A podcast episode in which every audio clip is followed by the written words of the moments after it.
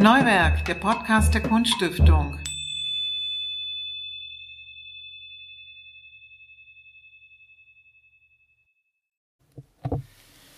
Hier ist wieder Neuwerk, der Podcast der Kunststiftung des Landes Sachsen-Anhalt. Zu Gast ist heute Anita Kutner, eine Künstlerin mit tschechischen Wurzeln, die in Halle zu Hause ist. Ich stelle sie kurz vor. Sie ist 1988 in Brno zur Welt gekommen. Sie studierte in Usti nad Labem an der Fachhochschule für Kunst und Handwerk in der Fachrichtung Keramik, anschließend ähm, noch auch im Fachbereich Glas. Darüber wird zu reden sein heute. Dann war sie äh, Erasmus-Studentin an der Burg Giebingstein in Halle und kehrte hierher zum Masterstudium im Fachbereich Keramik und Glasdesign zurück. Ihre Arbeiten waren in München und in Mailand, in Weimar und in Hannover zu sehen. Und sie hat mit Maria Skoko das Studio Spolek gegründet, was so viel heißt wie.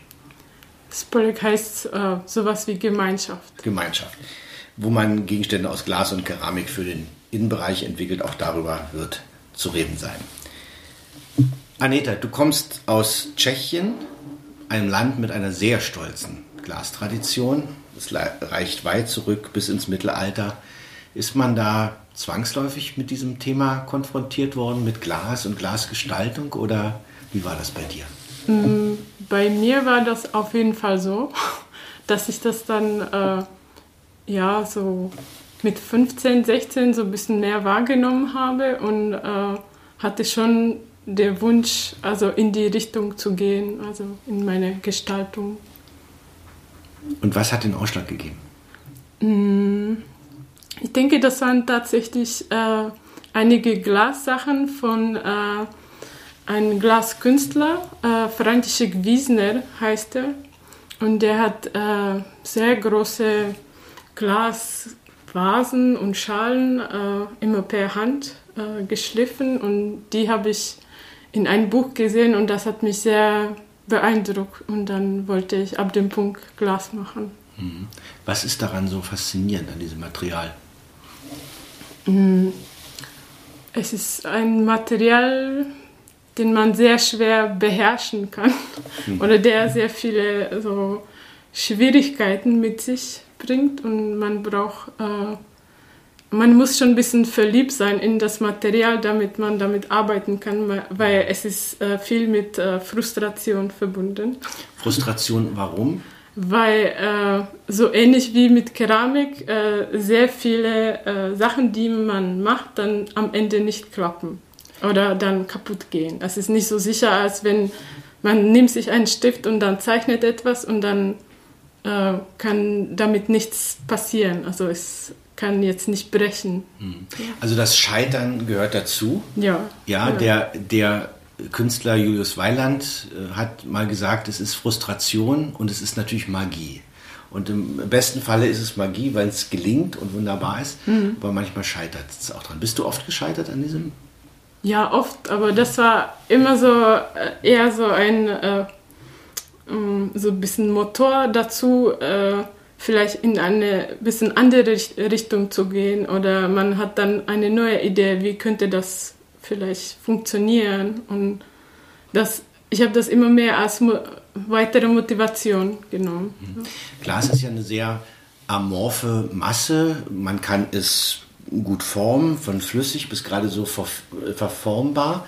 Man braucht aber auch immer Werkzeuge dazu, also man kann es nicht direkt, kann nicht direkt mit dem Glas in Kontakt äh, äh treten.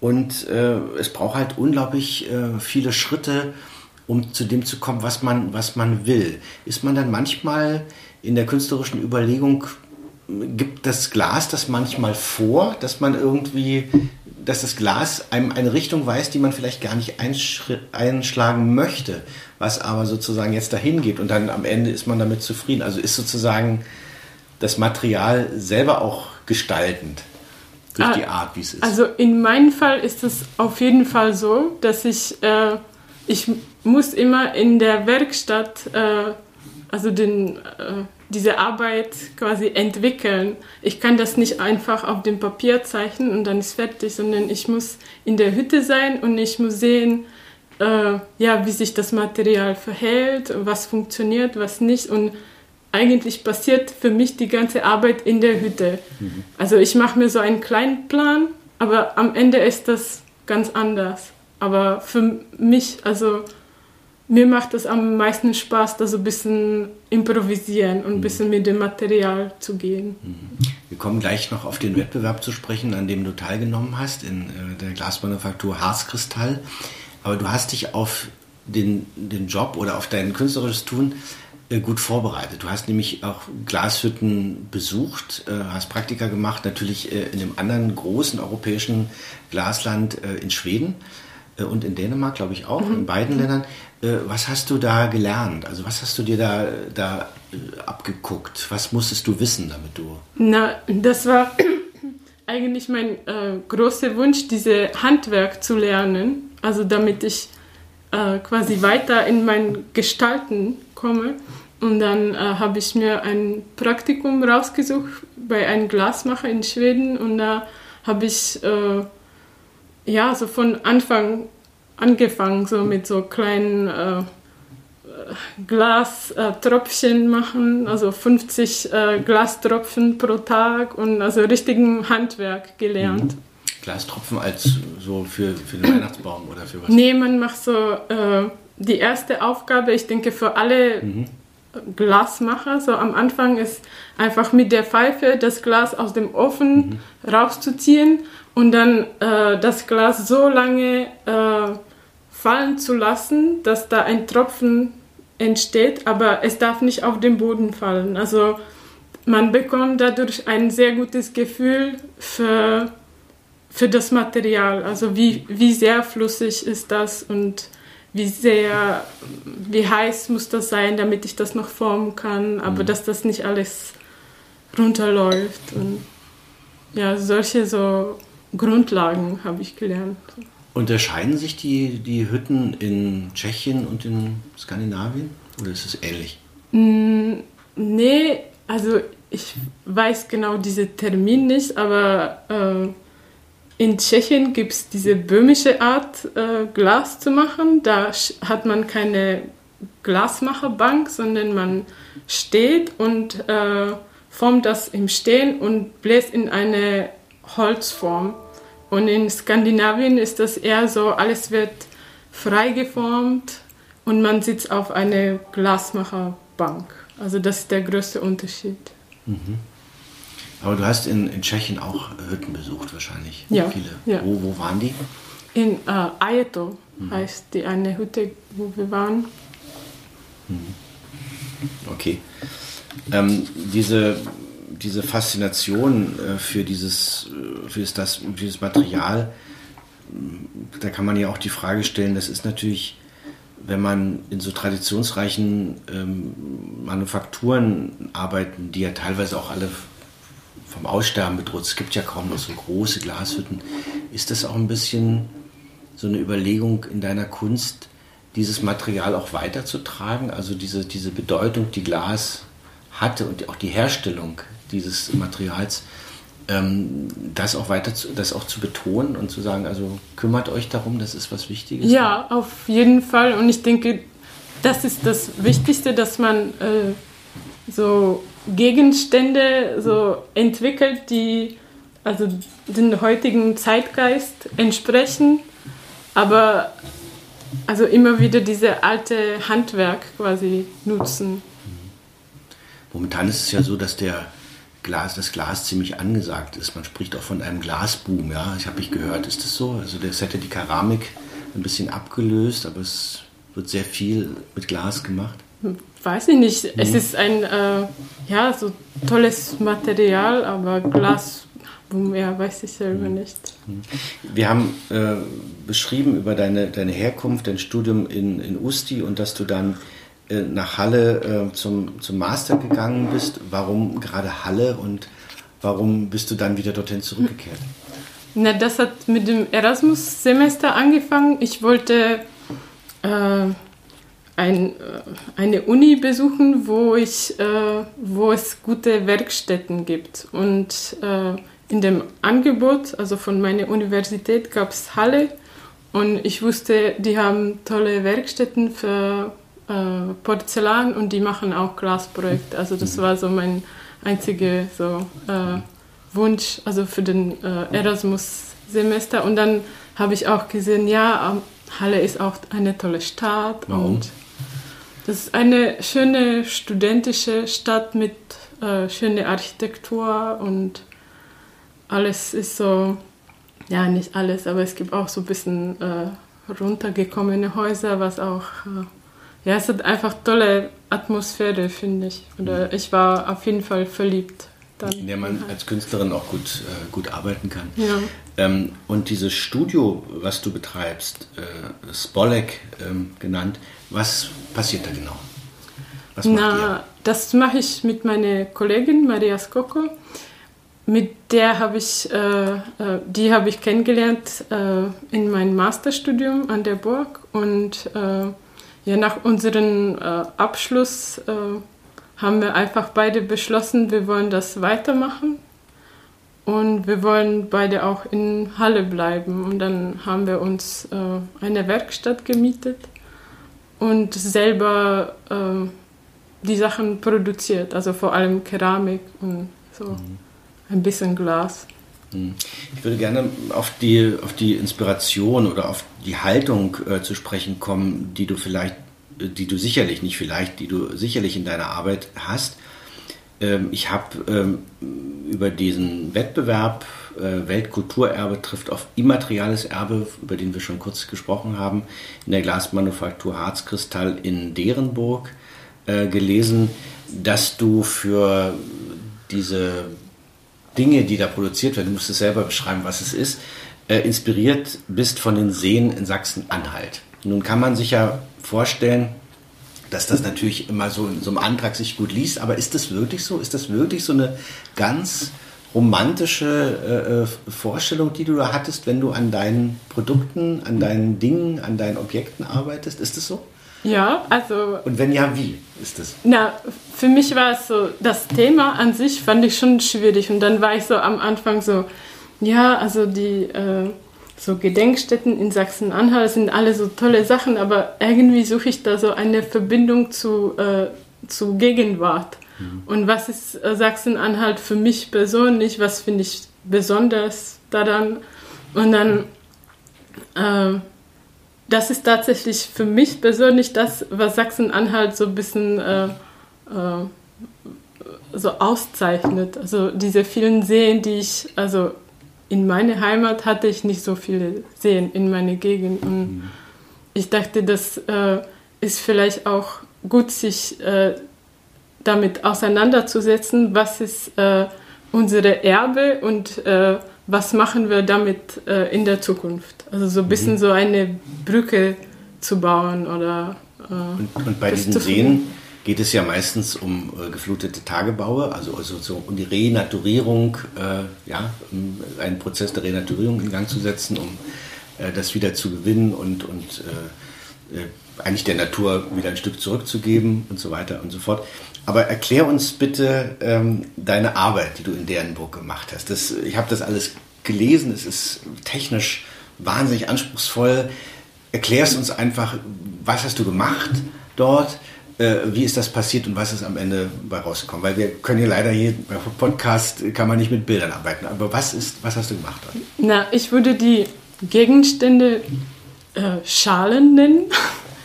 äh, die Schalen sind sehr dickwandig und haben eine organische Form. Und äh, die sind so entstanden, dass ich mich äh, von, von den Glasmachen, also von diesem Glas, also Material Glas, äh, inspiriert habe, weil Glas ist auch eine Art Flüssigkeit, deswegen äh, wollte ich da diesen Prozess so ein bisschen, dass sich das äh, da widerspiegelt in dem Produkt. Und äh, deswegen haben sie so, äh, es gibt zwei Größen und die sind alle so organisch. Und in der Mitte äh, wurden sie äh, gesägt mhm. und da entsteht eine sehr dicke, scharfe Kante, so eine Art Kontur, die da als Kontrast zu dieser amorphe Form steht. Und äh, in, die Schale entsteht aus äh, sehr vielen verschiedenen farbigen Glasschichten, äh, also so wie ein Baum, der immer wieder so neue Schichten gewinnt. Und äh, da entstehen so verschiedene, äh, ja, so Farbkombinationen, mhm. wo das Glas oder die Farbe war dann dünn oder dick und dann überlappen sich die Farben und mhm. es ist jedes Mal ein bisschen Überraschung, was dann am Ende eigentlich rauskommt. Mhm. Hattest du das schon im Kopf, bevor du dahin gegangen bist, oder hatte das ja, so, der, mit den Möglichkeiten also dieser Manufaktur zu? Normalerweise bei mir so vielleicht 30 Prozent hatte ich im Kopf und dann 70 Prozent ist erst dort entstanden. Also es mhm. war eher ein Prozess in der Hütte, nicht davor. Mhm. Wie du vorhin schon erzählt hast, wie wichtig das ist. Ihr habt ähm, euch ja dort zusammen getroffen. Es waren ja äh, ganz unterschiedliche Kollegen äh, dabei, also einige, die eben schon äh, mit Glas gearbeitet haben, so wie du, andere, die noch nie irgendwie mit diesem Material ähm, äh, zu tun hatten, die wahrscheinlich mit großen Augen dort ähm, hingegangen sind. Wie war das? Wie war das für dich dieser Austausch mit den mit den anderen? Ich denke, das fand ich eigentlich an dem Wettbewerb. Das war für mich das Beste, dass ich die anderen Kollegen aus Halle kennengelernt habe, nicht nur sie als Person, sondern auch deren Arbeit und auch, dass ich gesehen habe, äh, okay, sie haben mit Glas noch nie gearbeitet, aber ich weiß, was sie an, also ansonsten machen für Arbeiten und wie sie sich dann mit dem Material auseinandergesetzt haben. Also das fand ich äh, sehr interessant, das zu beobachten. Also ich habe mich sehr gefreut, dass wir da alle zusammen waren und mhm. nicht getrennt. Und es war ja wahrscheinlich auch eine große Offenheit von den Leuten in der Manufaktur, dass die das so, die euch eingeladen haben und ähm, dort hat machen lassen, sehr viel erklärt wahrscheinlich erstmal, mhm. um das irgendwie so, so hin, hinzubekommen.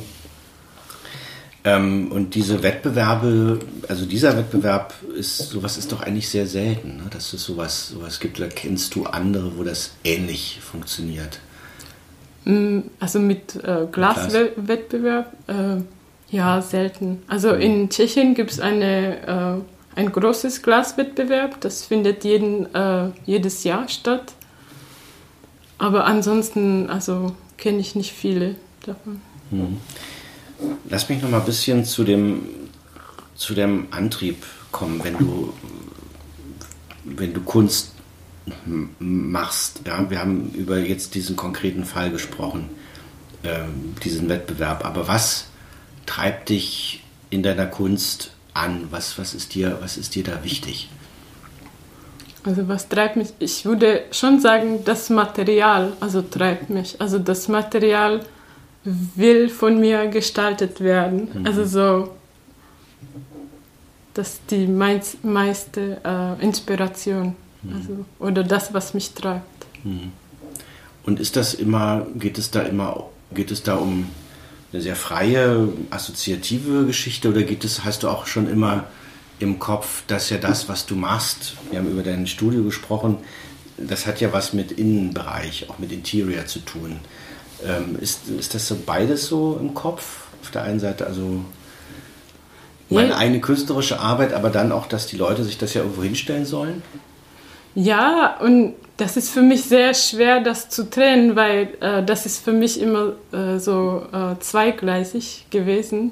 Und dass ich äh, ja manchmal etwas Künstlerisches mache, aber das, daraus kann man auch etwas äh, äh, so ziehen und da ein Designprodukt gestalten. Also das finde ich eigentlich ganz angenehm, dass man das so ein bisschen verbinden kann, weil mhm. nur Design da fühle ich mich sehr eingeschränkt. So. Mhm. Also du brauchst beides dazu. Ja. Und ähm, die Kollegin, mit der du oder Freundin, mit der du das machst, was macht, macht sie? Wie ergänzt sich das so? Ähm, ich, sie macht vor allem Keramik. Sie hat sich in ihrem Studium sehr auf Fliesen konzentriert. Mhm. Äh, und ich denke, wir ergänzen uns vor allem menschlich und äh, gestalterisch sind wir, ich würde sagen, äh, eher so mh, mm, im Kontrast. Also ich mache immer sehr dicke, runde, äh, amorphe Sachen und sie macht eher so geometrische Sachen und dann äh, versuchen wir da immer einen Kompromiss zu finden. Mhm. So.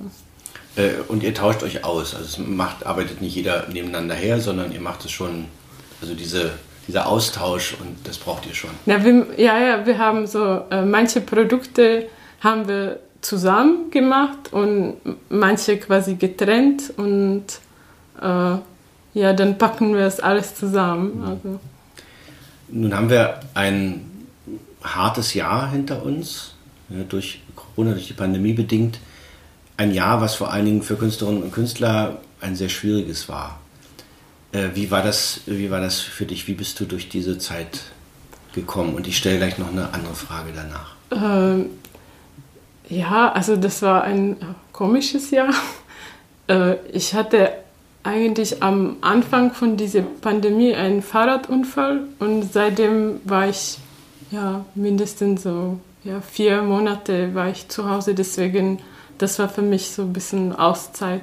Mhm. Und äh, ja, also für diese, ich habe mir schon überlegt, äh, wie sinnvoll ist das, was wir machen, weil in dieser Zeit ist das das Letzte, was man eigentlich kaufen möchte.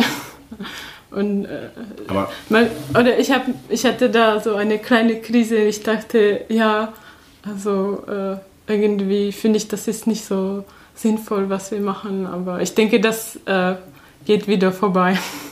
Aber könnte es nicht so sein, dass sich da damit auch durch eine solche Zeit äh, die Wertschätzung für die Dinge auch ein bisschen verändert? Also wir sind ja nun alle zu Hause gewesen. Wir haben vielleicht unsere, die Form unserer Kaffeetasse oder unserer Vase oder irgendwie besonders wertgeschätzt und haben über die Schönheit der Dinge äh, ein bisschen nachgedacht und haben vielleicht gedacht, ach, gerade jetzt gerade gut, sich mit, mit Dingen, geht, geht nicht nur um Schönheit, aber um, um Dingen, die, die was in uns auslösen, äh, zu umgeben. Das kann ja auch sein, oder? Ja, das ist sehr positiv. okay. Aber es war eher... Das war eher so ja, also nicht so motivierend, mhm. würde ich sagen. Okay. Aber trotzdem vielleicht so das eine. Also ich habe viele gehört, die dann so gesagt haben, meine Espresso-Kanne oder mein sowieso, das ist mir jetzt eigentlich so, so das Liebste. Wie geht's für dich jetzt weiter? Was machst du in diesem ähm, Jahr? Also habe ich keinen Plan muss ich sagen. Ich mache einfach meine Produkte weiter, aber jetzt ähm, planen wir auch jetzt gerade keine Messen, weil man kann das noch nicht so abschätzen, mhm. ob das stattfindet oder nicht. Deswegen ist es ein bisschen offen. Mhm. Aber es wird wahrscheinlich weiter in diesem Glasbereich sein, oder? Ja. Kommt noch ja. eine ganz andere, eine ganz andere Wendung, eher nicht. Nee, eher nicht. Okay. Und äh, meinst du dieses dieses Thema des Wettbewerbes, also Weltkulturerbe trifft auf immaterielles Erbe, das wissen ja die wenigen oder ist nicht so richtig bekannt. Das ist ja äh, diese Glasproduktion und die Glashütten sind ja äh, immaterielles Erbe geworden und gleichzeitig hat das eigentlich relativ wenig ausgelöst, als das ähm, damals verkündet worden ist. Was würdest du dir denn wünschen, was man dafür tun kann oder was Künstlerinnen und Künstler die mit diesem Werkstoff arbeiten, ähm, auslösen können? Also was, oder anders gefragt, was könnte so ein Wettbewerb auslösen? Mm, ja, ich denke allgemein mehr Interesse fürs Handwerk, fürs Glashandwerk. Hm. Also, also dass noch mehrere ja, das, sich dafür interessieren. Ja. Und hm. durch die Interesse dann äh, äh, ja, vielleicht auch mehr äh, die Leute bereit sind, äh, sich auch sowas äh, kaufen. Mhm. So.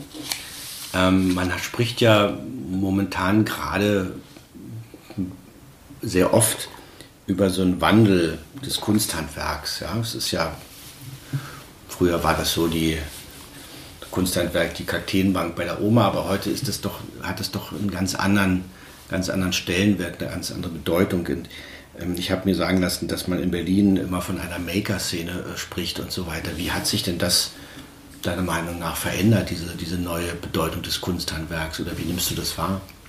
Na, ich sehe schon, dass äh, mehr und mehr Leute äh,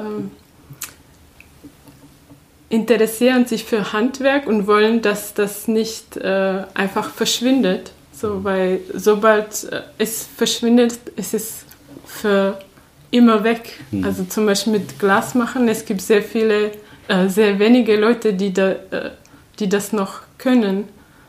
Und äh, ich denke, das haben die jungen Künstler und Designer äh, verstanden und versuchen dann äh, also bei der Gestaltung daran zu denken, dass äh, welche Handwer Hand Handwerk man da so verwenden kann für die Produkte und wie man Handwerk an sich so unterstützen kann durch die Produkte. Mhm. Also dass man vielleicht auch sozusagen den Designanspruch, den Glashütten vielleicht ein bisschen mehr wieder sozusagen einimpft. Ja? Man hat ja immer nach, nach Schweden geschaut, was da ist und möglich möglich war. Du hast darüber gesprochen, über deine Zeit. Ähm, wie ist es so, nimmst du das wahr, was in Europa da in diesem Bereich passiert? Na, ich äh, sehe zum Beispiel in Schweden ist äh, diese Gla äh, The Glass Factory, also das ist eine Art von, äh, ja, es ist keine richtige Glashütte an sich, so wie in Tschechien zum Beispiel. Es ist eher mehr ein Zentrum für Glas. Und da finden Workshops statt und äh, äh, verschiedene Kurse, aber auch eine Produktion. Die haben schon eine äh, so Produktlinie. Und ich denke, das ist äh, eine sehr vernünftige also Idee, wie man das Glas quasi weitergibt. Also es geht nicht nur um Produktion, sondern auch, äh, dass man dann selber Erfahrungen machen kann mit dem Material, dass man äh, über Glas etwas gelernt hat und dass das so zugänglich gemacht ist für jeden Besucher eigentlich. Und wie ist die Situation in Tschechien?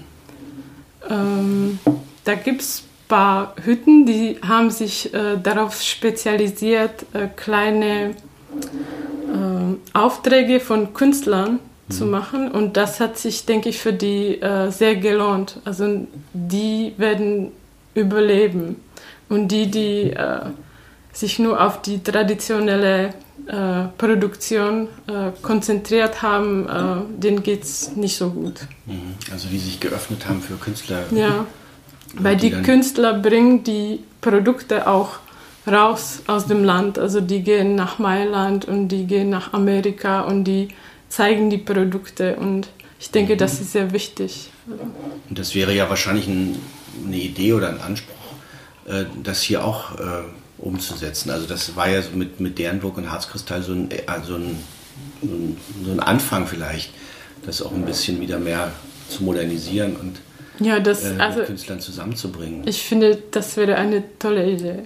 Ja, also in Derenburg ist, also die Glashütte ist sehr groß, also äh, die äh, Räumlichkeiten also würden auf jeden Fall dazu passen und die äh, Burg ist auch in der Nähe, also ja. die hätten da sehr viel so Leute, die sich dafür interessieren und Ganz interessant, es ist ja auch eine Migrationsgeschichte, diese, äh, diese, diese ne? es ist ja, ist ja gegründet von Sudetendeutschen, die also aus. Das hat mich äh, sehr äh, so überrascht eigentlich. Und äh, ja. hat ja gar keine Tradition gehabt und dann wurde das plötzlich dort äh, ins Leben gerufen, weil man wahrscheinlich ja, das Handwerk und die Fähigkeiten dieser, dieser Leute äh, ähm, irgendwie fruchtbar machen wollte. Das fand ich beim Lesen ganz interessant, oder? Ja, ich auch. Und dann war mir klar, dass warum die in Derenburg, die Glasmacher in Derenburg diese böhmische Art, Glas zu machen, praktizieren. Mhm. Das ist dir sofort aufgefallen? Ja, ja. Dann hast du dich gefragt, warum das so ist und dann... Ja, weil genau. normalerweise, was ich in Deutschland gesehen habe, haben alle diese Bänke mhm. und in Derenburg äh, habe ich das da so gesehen, wie ich das in Tschechien gesehen habe, also dass sie da dabei stehen und dass sie riesige äh, Holzformen haben und da reinblasen. Mhm. So schließt sich dann für dich eigentlich der Kreis, wenn man so will. Ja. So ein bisschen. Vielen Dank für das Gespräch und dein Kommen. Danke. Danke.